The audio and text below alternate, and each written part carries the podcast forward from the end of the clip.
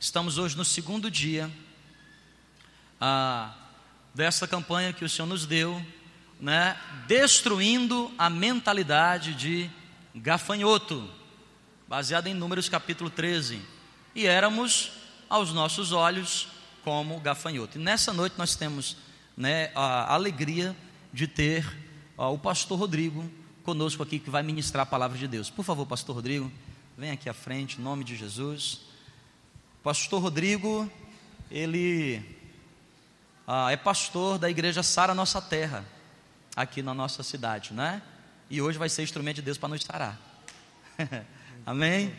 Pastor Rodrigo, conheci ah, através do programa Alternativa Gospel com o irmão Alexandre, junto com o pastor de Manei, né? E na cidade eu sou quietinho, não gosto, eu fico, fico na caverna. Eu tenho dois amigos aqui, é o pastor de Manei e o pastor Rodrigo. Pastor Rodrigo, quero que você fique à vontade, casa é sua. Vamos ficar de pé e vamos orar aqui pelo pastor Rodrigo, igreja, por favor. Estenda sua mão para cá.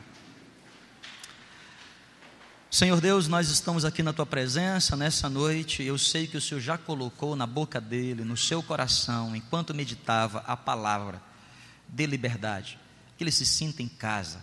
Deus, na sala da sua casa no púlpito da sua igreja e que o Senhor possa usá-lo com autoridade nessa noite para nos abençoar. Deus, nós o abençoamos como igreja e assim oramos em nome de Jesus. Amém. E graças a Deus.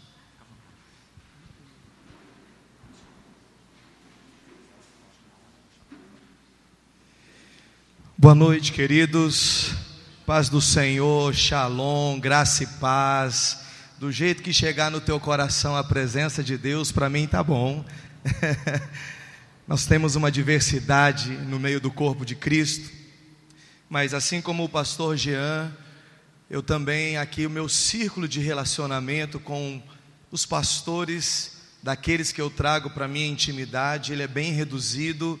E até as minhas agendas, é, as aberturas que nós fazemos, ela é um pouco reduzida até porque nós estamos como Neemias, nós estamos edificando uma grande obra e nós não temos tempo para perder, então as agendas precisam ser com propósito.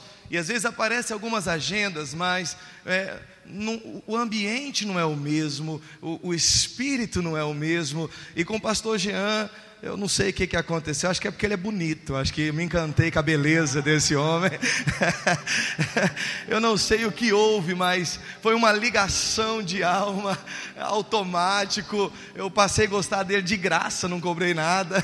E todas as vezes que ele me convida, para mim é uma honra, porque eu sei que existe um ambiente, existe um ambiente que é o mesmo ambiente que eu tenho vivido a visão do pastor Jean, a visão, o, cora, o que queima no coração dele, é o que queima no meu coração. E nós, querido, precisamos aprender uma coisa da nossa vida: com quem você anda, a quem você ouve e para quem você entrega seu coração. Você saber onde você quer chegar é importante, e saber com quem você não vai andar é mais importante ainda. Porque às vezes nós permitimos que as pessoas entrem na nossa vida, caminhem conosco, ganhe os nossos ouvidos, e quem tem o teu ouvido vai ter o teu coração. E às vezes você vai para ambientes, para locais que não vão produzir o fruto do desejo do teu coração. Não é todo ambiente que gera o fruto certo, não é? Para cada fruto existe um ambiente, para cada fruto existe uma terra. E eu preciso guardar o meu coração disso. Eu preciso andar nos ambientes aonde eu sei que vai gerar aquilo que eu preciso. E eu nesse ambiente aqui eu me sinto em casa. Aqui eu gosto, mas quando o pastor Jean chama, eu é que estou em pecado com ele, mas é que é o seguinte. Hoje nós estamos num local que nós estamos trabalhando para deixar ele do jeito que Deus gerou ele no nosso coração. Quando eu entrei aqui, eu falei, Glória a Deus. Como é bom andar com pessoas que têm visão como a sua visão. O que diz no Brasil é: está vivendo um tempo de crise, precisa segurar o dinheiro, precisa ter sabedoria. Aí vem um doido, vamos sair desse prédio, vamos para um outro maior. Eu falo doido porque eu sei o que, que ele está passando. Você sair de um prédio para o outro, não é só sair de um prédio para o outro. Aí você entra no prédio, você começa a ver que o som que você tinha não funciona direito mais. você começa a ver que a estrutura que você tinha não funciona mais. Aí você começa a fazer um planejamento, você vê que o planejamento que você fez é muito menor do que você vai gastar. E aí você começa a ficar doido. Com quem que eu falo? Foi quando, igual quando nós entramos no salão que nós estamos hoje. Alexandre foi lá. E um dia eu levei o pastor Jean. Eu falei, pastor Jean, aqui, aqui, aqui, é, aqui tá, aqui tá duro, a batalha tá forte. Estávamos num salão pequenininho na Vila Roy, cabia cento e poucas pessoas, tudo perfeito, som gostoso, cadeira ambiente, uau, céu vinha. Meu irmão, você falava aleluia, o anjo já caía aqui de, de tanta unção, tudo perfeito, tudo baratinho. Vamos comprar as coisas baratinho, faça. Aí chegava lá para o povo fazer orçamento, que era um orçamento de som. 30 mil, 50 mil, 60 mil. Eu falei, não, devorador está nesse trem, sai daí. Eu sou dizimista, não vem me roubar, não. Vamos fazer um altar. 5 mil a gente faz, gastamos 35 mil. Tudo que você vai fazer aumenta. Quanto maior a bênção, maior o desafio. E aí eu conversando com o pastor Jean, ele falou assim: Mas guerreiro, você tem opção, ou volta para lá, ou encara aqui. O que, que é melhor, voltar ou encarar? Falei, não, para trás nem para pegar impulso. Vamos para frente.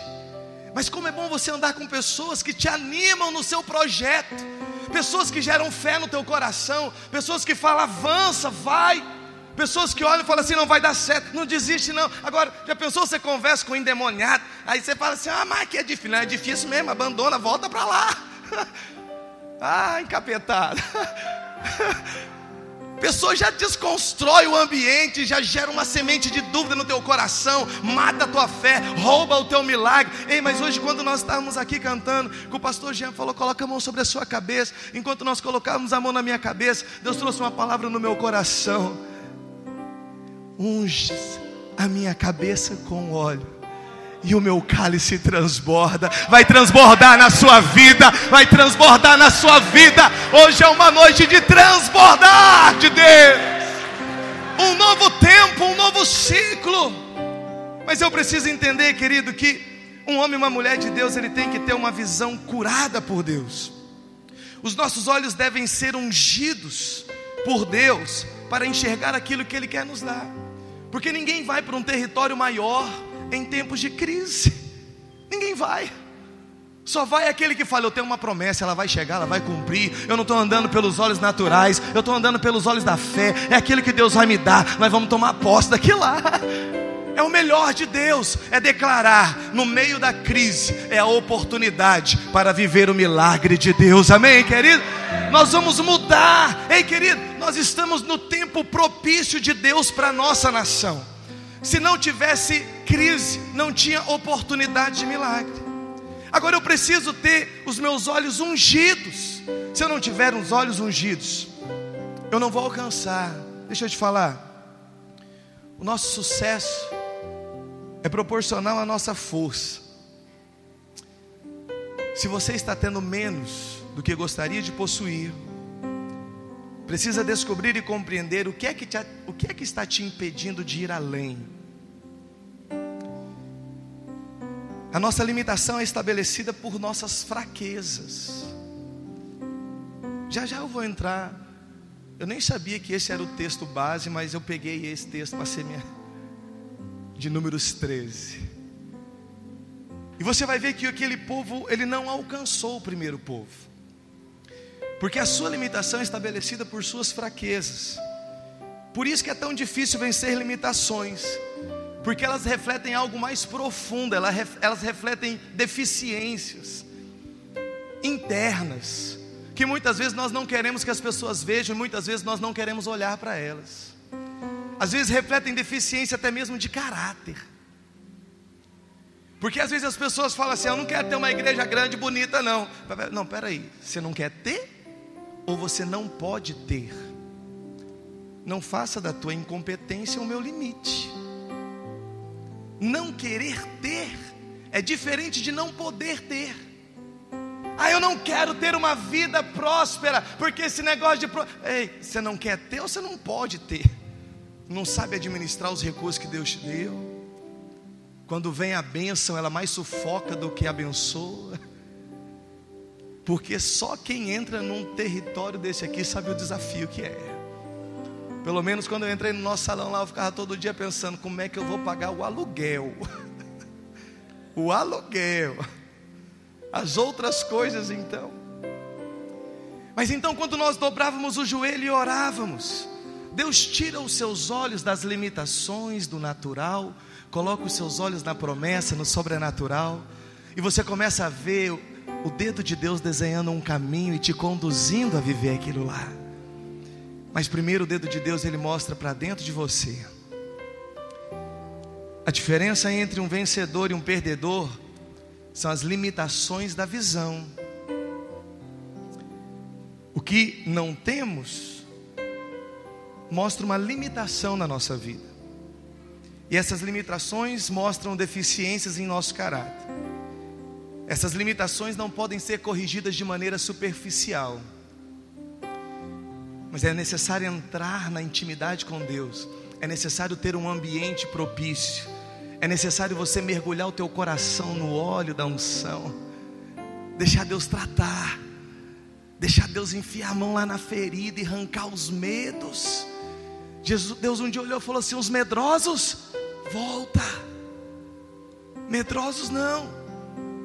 O perfeito amor lança fora todo medo, remove as limitações.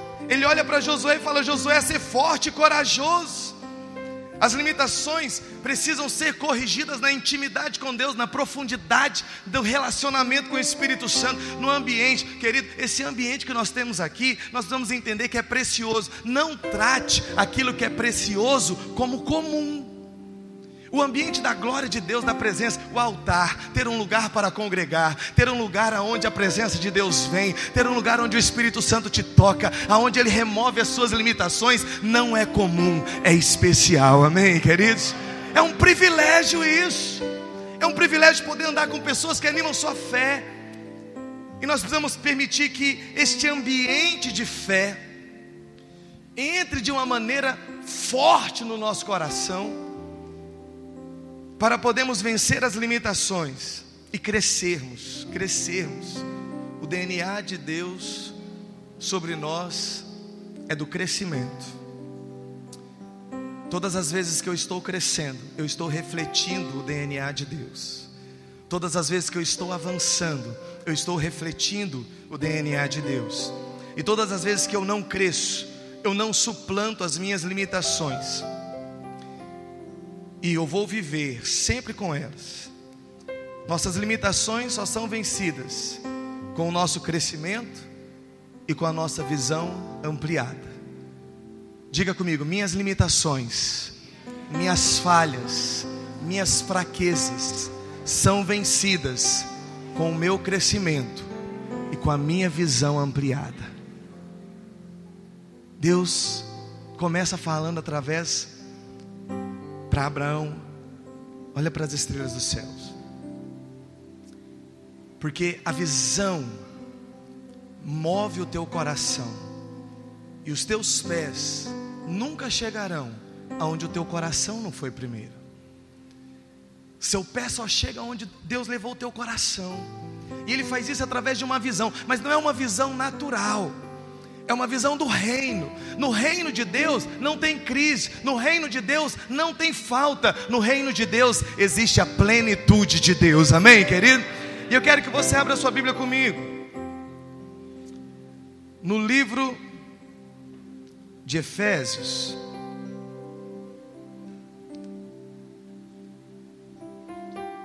Efésios capítulo 3.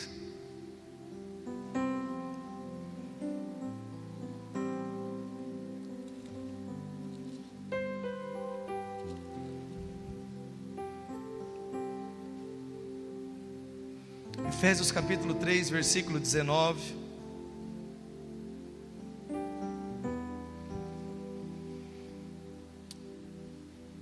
Efésios capítulo 3, versículo 19.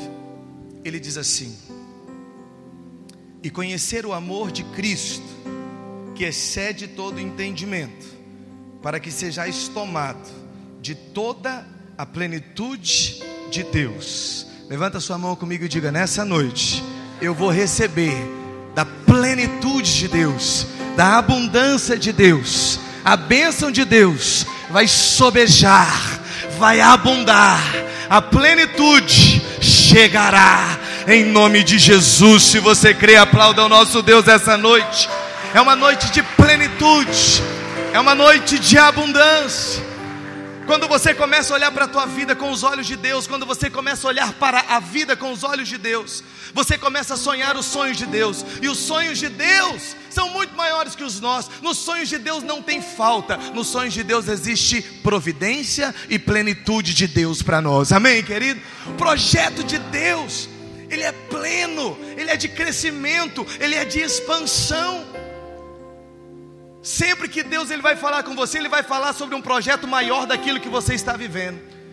O desejo de Deus é tirar os nossos pés da zona do conforto, tirar os nossos pés do lugar confortável, aonde você está acostumado com tudo e levar você para o campo de batalha, aonde você vai derrubar os gigantes, mas você também vai conquistar um território novo e você vai tomar posse da promessa de Deus. Sair do comum. Ei, comum todo mundo faz, querido. Comum todo mundo faz. É fácil ser envolvido pelo comum, pela rotina, pelo normal. Por isso que eu falo, eu não quero andar com os normais, eu quero andar com os anormais. eu quero andar com quem está vendo aquilo que ninguém vê. Porque só faz o que ninguém faz quem vê o que ninguém vê. E você não pode ser envolvido pela massa, pela multidão. Eu preciso estar linkado com Deus, com os homens de Deus que estão vendo a mesma coisa. Porque eu tenho dificuldade de ouvir algumas vozes de homens de Deus que mais falam sobre derrotas, sobre tristeza. Esse dia eu vi num grupo lá, ah, não, mas é assim mesmo, é o fim dos tempos, não tem o que fazer, é vamos sentar e chorar, porque a vida. Ah, irmão, que igreja fracassada é essa? Que se acostuma, que se molda aos padrões do mundo. Ah, é o fim dos tempos. Jesus disse que ia acontecer perseguição mesmo. Esses, não, vamos, vamos, nos, vamos sentar, adorar e esperar Jesus voltar. Eu não vou sentar e adorar. Eu vou me levantar e adorar. Eu vou trazer o céu para a terra. Eu vou tomar os territórios. E eu vou colocar a presença de Deus em cada casa, em cada lugar. Nós vamos mudar. Nós vamos preparar o ambiente e o Rei voltará. Mas em glória ele voltará em glória, ele não volta derrotado porque ele venceu, e a igreja dele não é uma igreja derrotada. Existe uma mentalidade derrotada permeando o seio da igreja que precisa ser removida. Foi implantada há um tempo, há muito tempo atrás, uma mentalidade que cristão precisa ser pobre e necessitado. Precisa viver da misericórdia do Senhor. Deixa eu te falar uma coisa. Você não vai viver só da misericórdia do Senhor. Você vai viver do favor de Deus sobre a tua vida. Eu vou te explicar o porquê. A misericórdia, a Bíblia fala que são a causa de não sermos consumidos. A misericórdia de Deus vem quando eu não tenho força para alcançar. Na hora que eu vou ser destruída, a misericórdia vem, me levanta, faz aquilo que eu não posso fazer. É a misericórdia do Senhor. Quando estou fraco, Ele me levanta. Misericórdia de Deus não depende de mim, depende da mão do Senhor. Mas ela é só para mim não ser consumido. Misericórdia não te põe numa nova posição. O que te põe numa nova posição é o favor de Deus que abre a porta, te estabelece e ninguém pode te tirar. Nós vamos viver do favor de Deus, amém, querido? Mas para isso tem que ter uma mudança de mente. Abra comigo a sua Bíblia em Provérbios, capítulo 22. Provérbios, capítulo 22.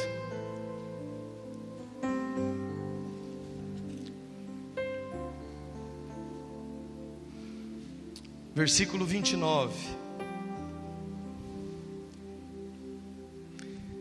Esse versículo fala onde Deus quer te levar.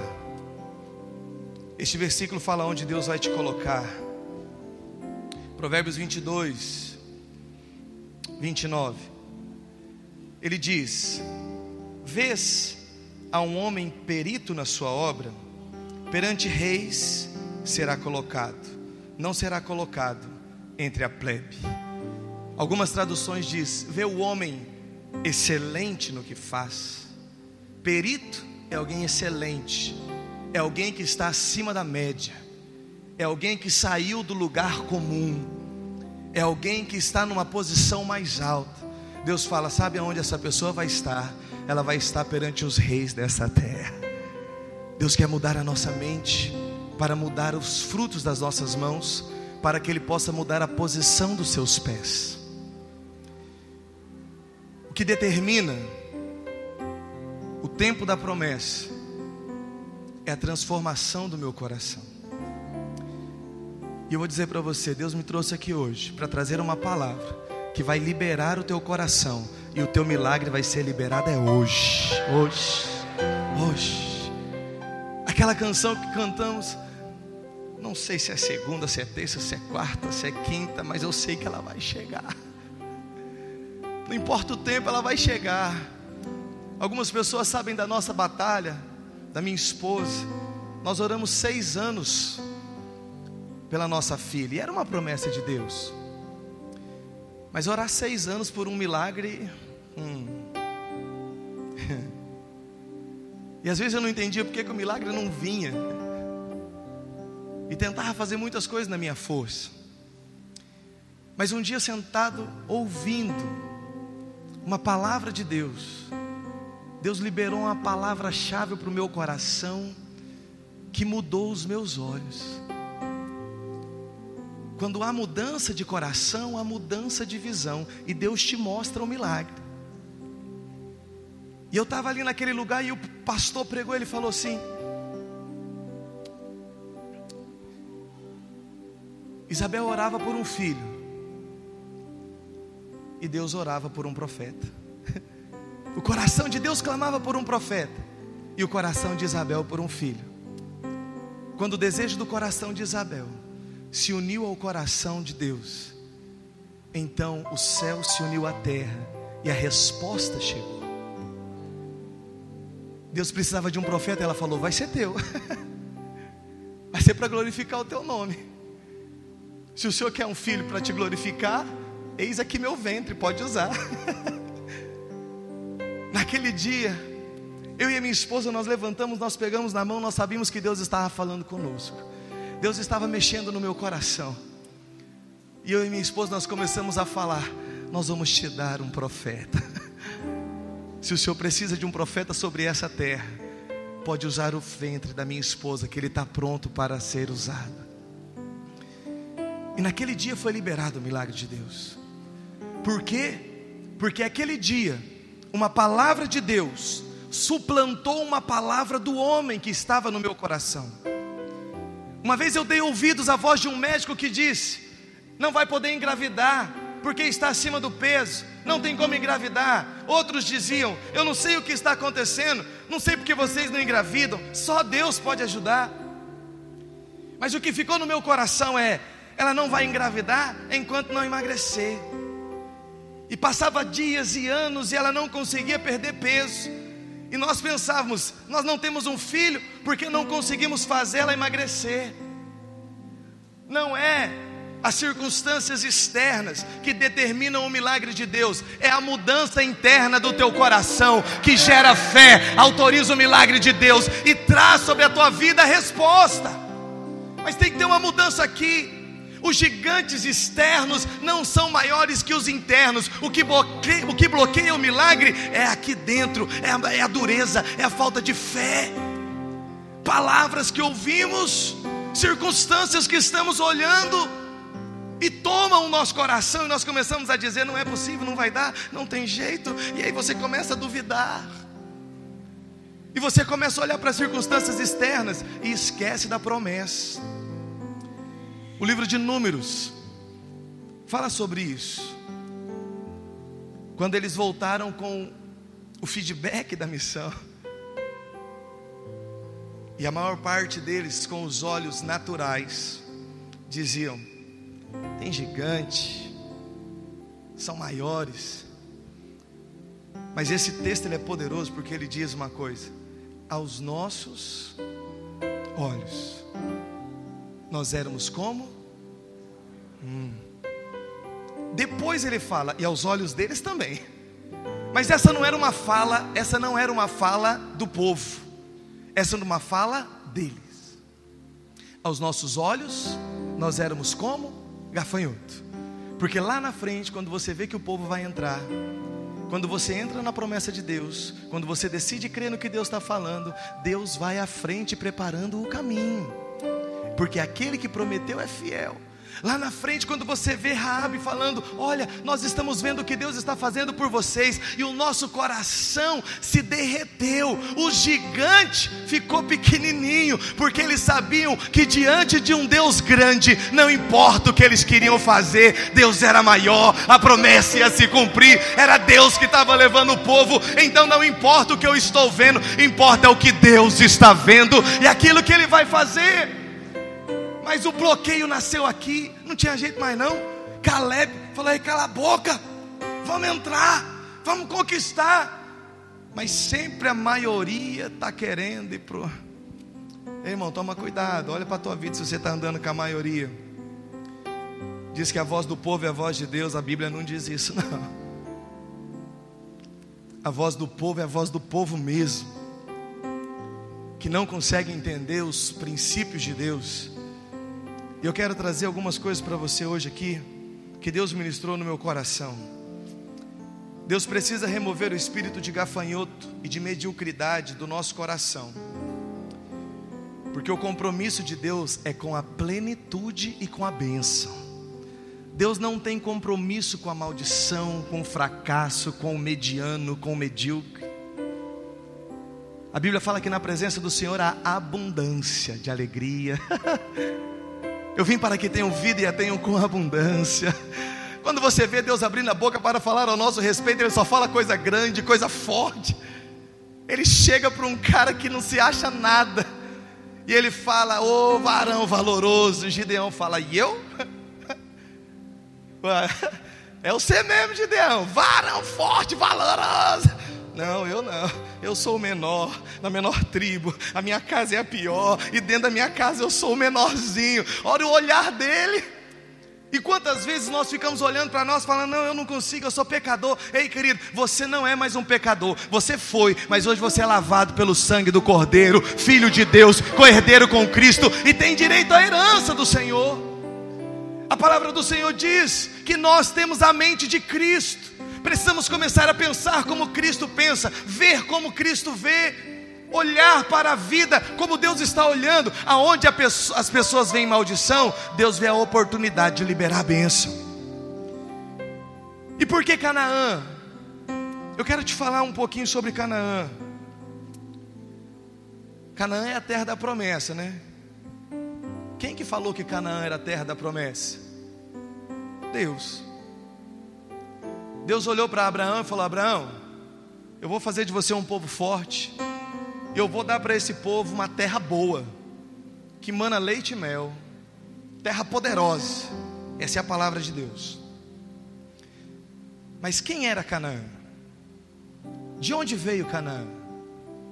Canaã veio da descendência de Cã. Quem era Cã? Filho de Noé que foi amaldiçoado. Quem foi amaldiçoado por Noé? Falou, você vai ser escravo dos seus irmãos, nada que você. E foi falando, não vai, não vai dar certo, tarará, tarará, tarará, sua geração, e flá, flá. maldição em cima de maldição em cima de Cã. Quem era Abraão? Da geração do filho de Noé que foi abençoado. Jefité falou: Você vai ser abençoado, seus irmãos vão te servir. A visão de Deus, aonde foi liberada uma maldição, eu levanto uma nova pessoa que vai colocar o pé naquele lugar e vai transformar a maldição em bênção. Porque a maldição não é maior do que a promessa de Deus. Deus olhou para nós e nos fez para abençoar. Ele olhou para Abraão e falou: "Se tu uma Qual que é o nosso papel nessa geração? Ser uma O dia que eu entendi isso, pastor, entendi por que que muitas vezes existe essa dificuldade do dízimo da oferta. Porque o diabo quer roubar de nós quem nós somos. Quando eu estou dando, eu estou abençoando. Quando eu estou retendo, eu estou guardando a benção. E Deus não falou guarde a benção, Ele falou se tu uma benção. Quem você abençoar vai ser abençoado. Quando eu entro no território de liberar a benção, eu assumo a posição que Deus tem de abençoar. Deus pega Abraão, que tinha sobre ele uma palavra de bênção, e leva os descendentes de Abraão para uma terra que tinha sido liberado maldição, mas Deus já sabia que a maldição não é maior do que a bênção, a bênção sempre vai suplantar a maldição, e Ele fala: aonde tinha uma maldição, eu vou levar alguém com a minha bênção, e eu vou transformar a maldição. Aos meus olhos, Canaã não é maldita, aos meus olhos, Canaã é abençoada, porque os meus olhos é de abençoador, o meu coração é de abençoador. Você vai pegando toda a genealogia. Abraão, o pai de Abraão, vai indo, vai indo, vai indo, vai indo. Vai lá. E você vai ver que a palavra liberada, presta atenção no que eu vou falar. A palavra liberada precisa encontrar uma vida disponível para ser canal dessa palavra. Quando você vê o pai de Abraão com o desejo de ir a Canaã, já era a palavra mexendo no coração dele. Só que a Bíblia fala que ele sai para ir em direção a Canaã e ele para no meio do caminho quando ouve a morte do seu filho. E ele fica ali naquele lugar. No lugar onde os olhos viram a dor, no lugar onde os olhos viram a morte, no lugar onde os olhos viram o fracasso. Ele não consegue suplantar a dor por isso que Deus fala para Abraão: sai deste lugar, sai desta terra, porque o que os seus olhos estão vendo aí são dor, e o que o seu coração está vendo vai influenciar o teu coração, e o que tiver no teu coração é o que vai dirigir os seus pés. Só que engraçado que Deus não fala para Abraão, vai para Canaã. Deus falou para Abraão, vai para Canaã. Como que ele fala para Abraão? Sai da tua terra, da tua parentela, e vai para uma terra que eu te mostrarei. Por que, que Deus não fala para Abraão que é Canaã? Porque Abraão ia falar: você está doido, Canaã é amaldiçoado. Você quer que eu vou para uma terra maldita? Eu sei da história de Canaã. Eu sei da história de Canaã. Lá não vai dar certo, não. Deus tem uma palavra de maldição. Eu não. Para Canaã, não. O senhor tem certeza, Deus? Não é melhor ir para o Egito? Lá está prosperando. Canaã, Abraão ele ia lutar com Deus, ele ia falar: não, Canaã não.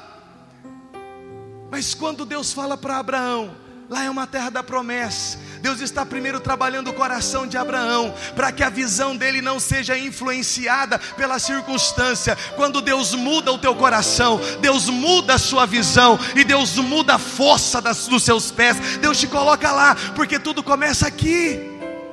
Ele muda o teu coração, sua visão é diferente. Aqui você olhar e falar, lá está um derrotado. Deus fala, não, ali é um vencedor.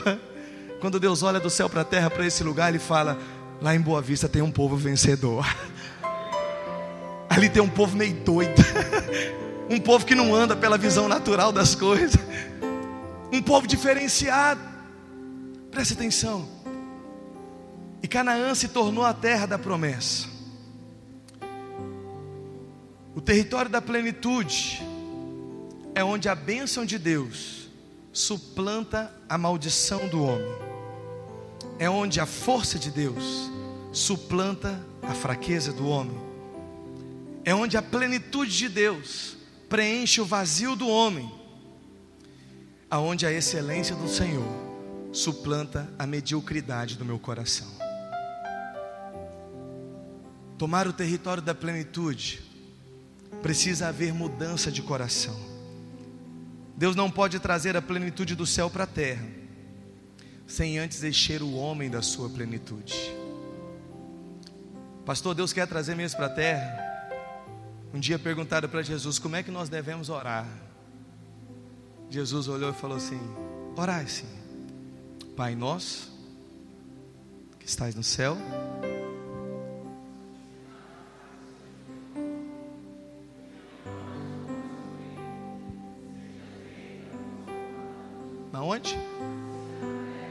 Diga comigo, aqui na terra.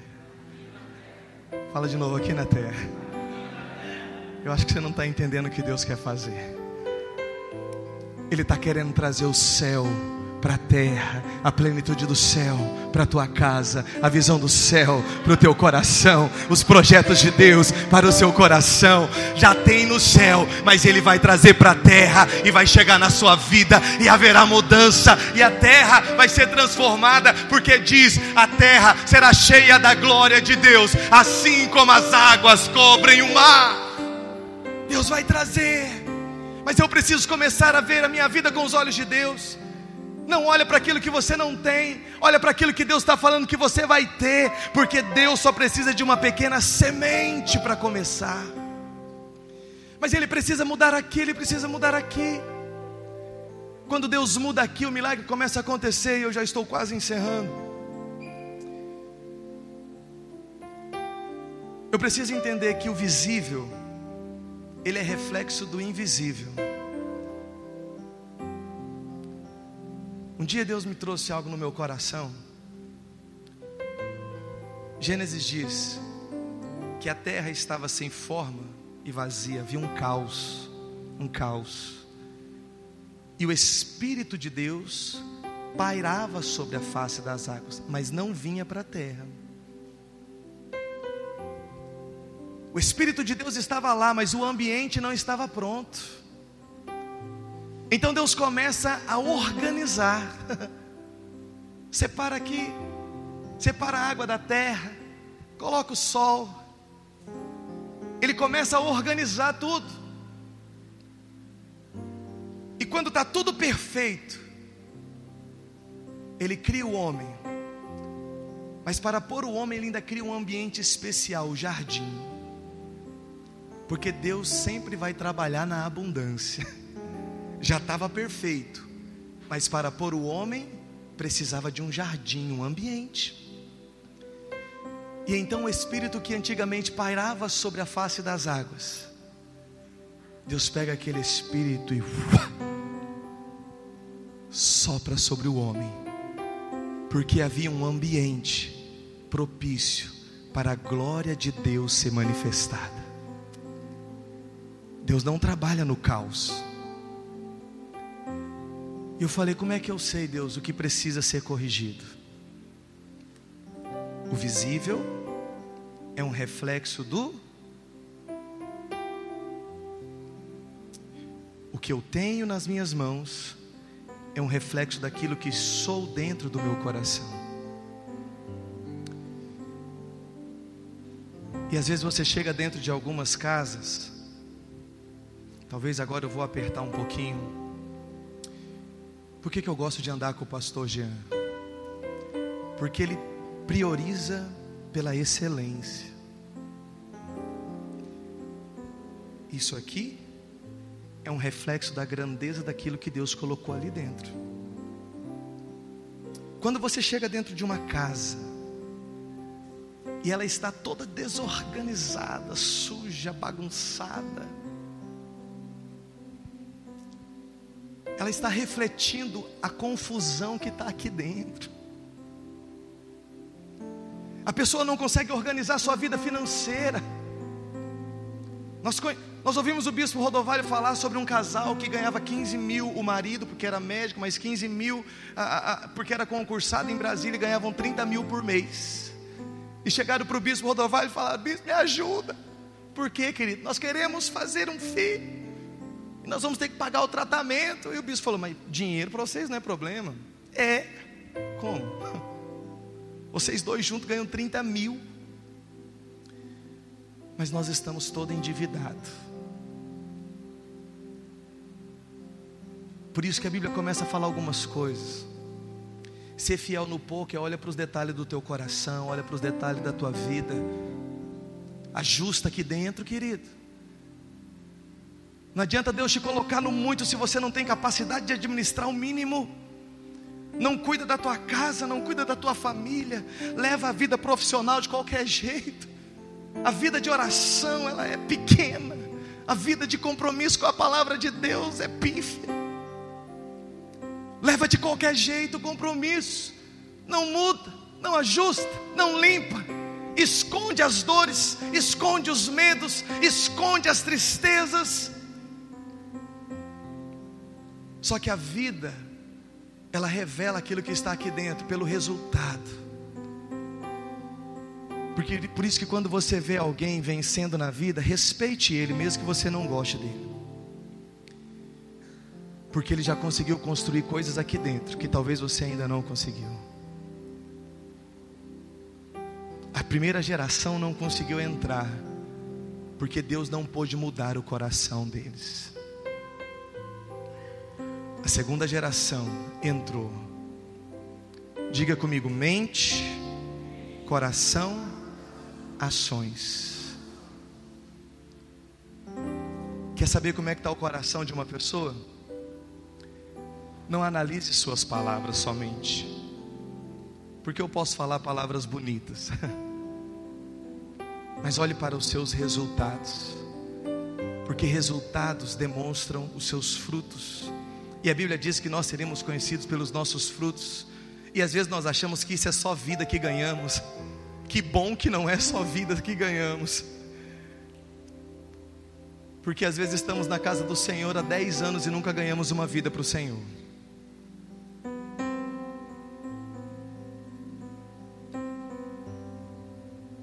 Precisamos mudar a nossa mentalidade para que você saia daqui e você comece a olhar para a nossa sociedade. E quando você vê um ferido, você vai falar: Deus vai me levar lá para abençoar aquele lugar. Eu sei quem eu sou. Eu sou portador da bênção de Deus. Aonde você vê uma família destruída, você fala: ela só estava esperando eu chegar aonde você vê uma circunstância, onde você vê aparente maldições, você vai falar: ela estava esperando a bênção de Deus chegar, e a bênção de Deus está comigo. E todas as vezes que você começar a tentar conquistar e não conseguir, para de olhar para fora, volta os seus olhos para dentro, fala: o que eu preciso mudar, Deus? O que eu preciso aprender? Essa geração vai ser estabelecida pela sabedoria. Vai chegar uma hora que o mundo vai estar em crise, mas a igreja que é fundamentada na rocha vai estar firme na presença do Senhor. Os vendavais não vão destruir a igreja, porque ela vai estar firmada em Deus. Ela não vai estar olhando para o redemoinho ao seu redor, ela vai estar olhando para a promessa, a visão dela está lá na frente. Ela não está olhando normal, ela está olhando sobrenatural ela não está olhando comum, ela está olhando mais alto. Jesus falava: levantai os olhos.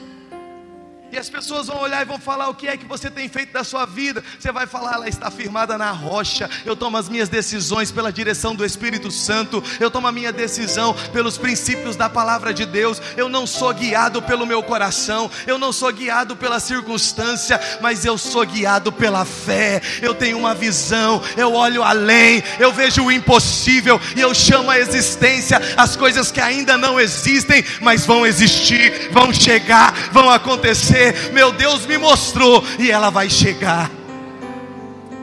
E eu quero fechar. Se coloque em pé no seu lugar. Falando sobre esse homem, Abraão. Diz: Abraão viu o meu dia e se alegrou. Sabe por que Abraão, quando Hebreus diz que Abraão acreditava que Deus era poderoso para ressuscitar a Isaac? É porque ele sabia que Isaac não era o fim, Isaac era a semente para trazer Jesus.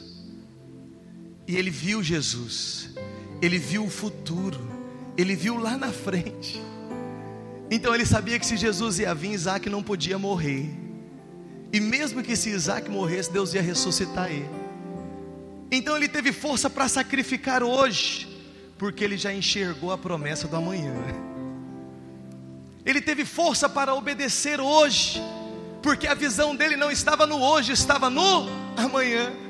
Quando, quando Abraão fala para Isaac, Deus proverá para si o cordeiro. Ele não estava falando do cordeiro, porque Deus não proveu um cordeiro lá. Ele estava falando do cordeiro, o filho de Deus, que ele viu morrendo numa cruz, ressuscitando. Não foi um cordeiro que estava preso lá, não. Ele não estava falando do hoje, ele estava falando do amanhã. Os olhos dele estavam no sobrenatural. E ele moveu no sobrenatural.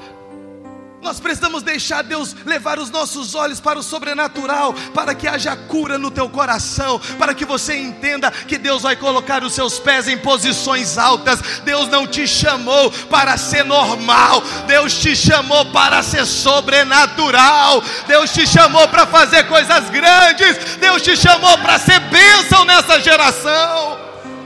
Aonde você for, você vai chegar e falar: aqui está chegando a bênção de Deus nesse lugar. Uh! E aonde chega a bênção de Deus, chega a plenitude de Deus. Aonde chega a bênção de Deus, chega a força de Deus. Aonde chega a bênção de Deus, chega o poder de Deus. Essa semana nós visitamos uma família que estava desestruturada. O pai preso, o filho ia ser preso, e o outro, deixa para lá. Mas nós falamos, deixa Deus entrar no teu coração. Receba Jesus como o Senhor da tua vida. Recebe Ele como Salvador. Quando Ele entrar, Ele vai mudar o teu coração, Ele vai governar a tua vida e Ele vai proteger em Deus. Eu tenho a provisão, em Deus eu tenho a salvação, em Deus eu tenho a proteção de Deus. Quem governa a minha vida não sou mais eu, mas é a visão de Deus. Já não vivo mais eu, mas Cristo vive em mim. Ah, eu não vivo mais para agradar a mim mesmo, eu vivo para agradar o meu Deus, eu vivo para trazer a glória de Deus. Deixa eu falar uma coisa, querido. Quando eu, eu vi na foto esse templo, eu falei: Uau, cadê a crise? Onde é que está a crise num tempo bonito desse? Deixa eu falar. Deus vai começar a trazer a plenitude tão forte na tua vida. Primeiro Ele vai ajustar aqui dentro, ó. Ele vai mudar a sua visão. Você não é um pecador. Você não é um rejeitado. Você não é um fracassado. Você é um filho de Deus chamado para andar nessa geração. Ele vai remover o medo. Vai liberar um espírito de ousadia. Vai mudar a sua visão, sua mente e você vai começar a andar pela visão que Deus te deu. Feche os seus olhos nessa noite. Unges a minha cabeça com óleo, e o meu cálice transborda. Oh, rabassora, labassora, canta labassora. Coloca sua mão no seu coração e começa a orar e a falar: Deus remove o medo, remove a insegurança.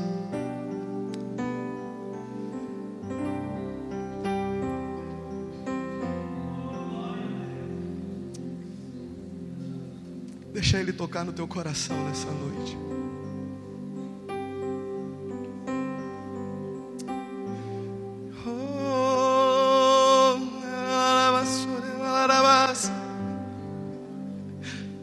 Ele que toca em você nessa noite, é Ele.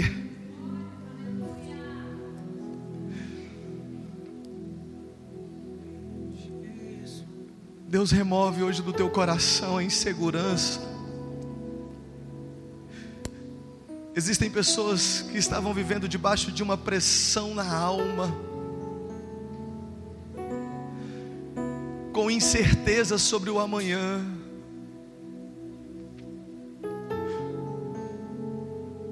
Por isso que quando hoje foi liberada a palavra cantada, dizendo que o teu milagre chegará, você tomou ela sobre o teu coração. Mas ao mesmo tempo a pergunta é: Deus, quando? E hoje você perguntou para Deus: quando? Por que será que eu vou suportar até lá?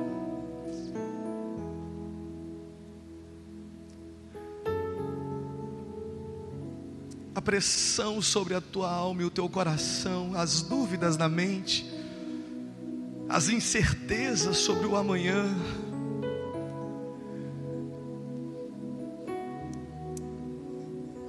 Mas hoje o Senhor,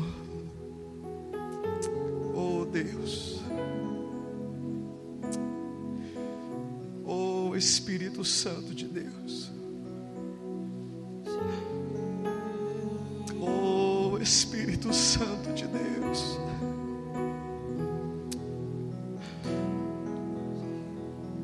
Senhor vai te envolver com o amor dEle.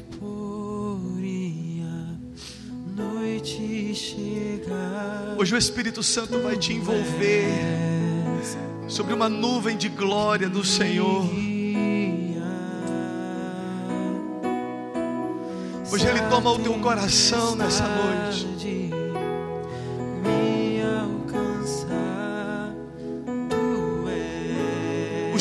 Gigantes não são maiores do que a promessa do teu Deus.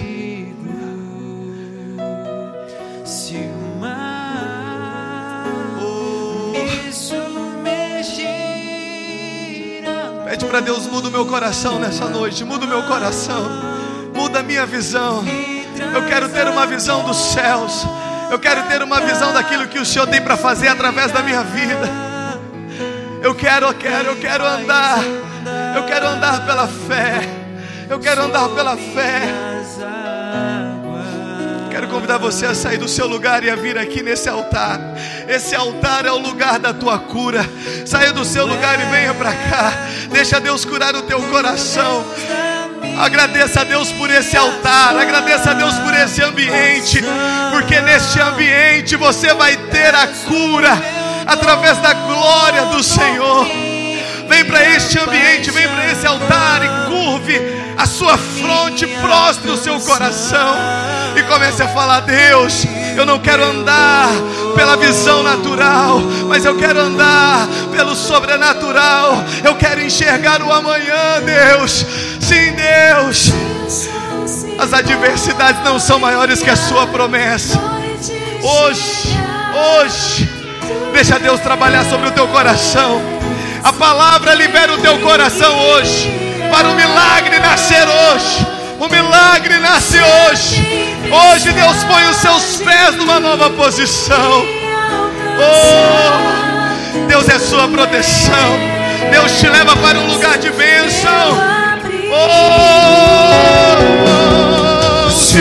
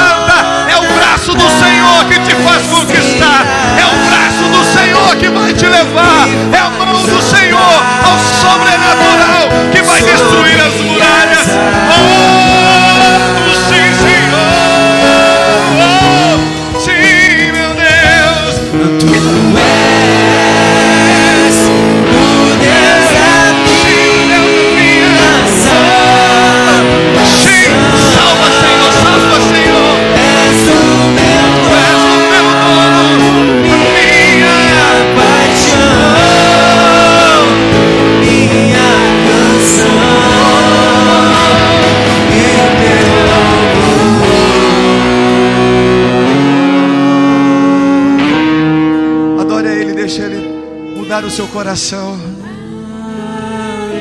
Começa a declarar aleluia, porque aleluia é Deus seja louvado. Aleluia, aleluia. É Ele colocando os seus pés numa nova posição. Aleluia. É eu ainda o louvarei. Eu ainda o louvarei. Porque Ele restaurou a minha sorte. Os meus lábios se encheram de louvor. O meu coração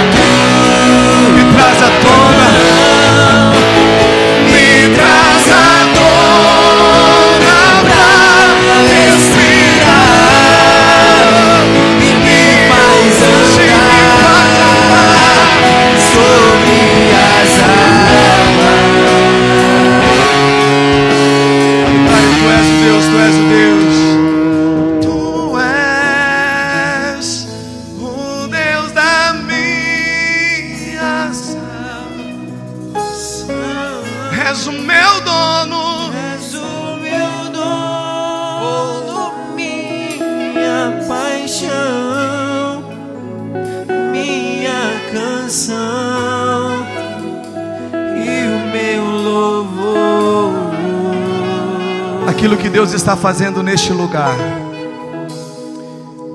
Eu quero que você preste atenção. Fique com seus olhos fechados.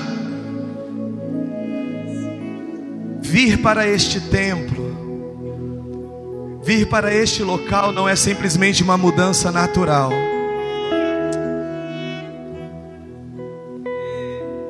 Estar neste lugar, primeiro foi uma posição espiritual autorizada por Deus. Estar aqui é ver que a mão do Senhor pode levar o homem aonde os seus pés e o seu, o seu braço, a sua mão não pode levar. Estar aqui é saber que Deus é soberano sobre todas as coisas. Estar aqui é saber que existe um Deus cujo braço é forte, cujo Ele é o Senhor das batalhas. Estar aqui é saber que existe um Deus que derruba as muralhas e vence os gigantes, e Ele coloca o homem aonde Ele quer pôr, aonde as pessoas dizem não dá. O Senhor diz: Eu vou colocar, a minha mão vai levar. E é isso que Deus vai fazer com vocês aqui neste lugar. Posições, territórios que você não estava conseguindo alcançar na tua força. A mão de Deus vai começar a te levantar. A mão de Deus vai te levar naquele lugar. Oh, Israel não tomou Jericó na força do braço, mas Israel tomou na força do braço do Senhor. O braço do Senhor vai te levar. O braço do Senhor vai te colocar. Oh! E a plenitude do Senhor chegará. Porque é Ele que decidiu fazer grandes coisas. Coloque-se em pé no seu lugar. Pastor Jean, vem cá, meu amigo.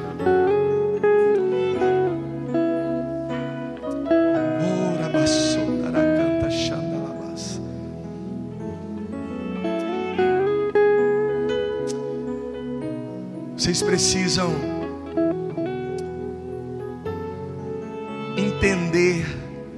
que aqui existe um príncipe de Deus. Pastor Jean não é alguém da multidão, não, não, não. Pode se assentar um pouquinho. E existe algo que Deus tem feito queimar no coração deste homem. E que não é algo só dele, não, porque não poderia ser, por ele não dá. Mas sabe por que Deus trouxe ele aqui? Porque ele vai à frente abrindo o caminho. Ele é Josué. Mas vocês vão tomar parte dos despojos e da terra. As pessoas dessa igreja aqui não serão pessoas comuns. oh, meu Deus. Eu quero que você comece a sonhar com posições altas. Eu sei por que, Deus nos fez andar junto com o pastor Jean. Porque Deus nos trouxe para esta cidade para sarar esse estado, essa cidade. Deus vai tirar o homem ímpio da posição que não é dele e vai colocar o justo. A tomada deste prédio é tomada de posição, é tomada de território. E isso revela a porta que Deus está abrindo sobre a vida dessa igreja. Vocês vão tomar os territórios que até então estavam lá ocupados pelos fariseus, pelos cananeus. Eles estavam trazendo maldição para a terra, mas vocês vão entrar e liberar a bênção do Senhor. Deus vai te pôr lá. Mas existe um Josué que vai à frente.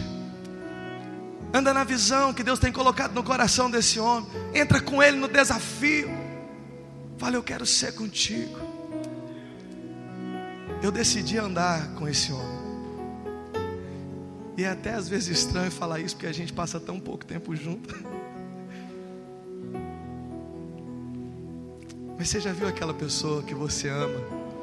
Você fica tanto tempo sem ver e quando você vê parece que você estava vendo todo dia. É assim com esse homem, porque A unção de Deus é que uniu o nosso coração. E eu sei o que Deus nos trouxe para fazer nesta terra.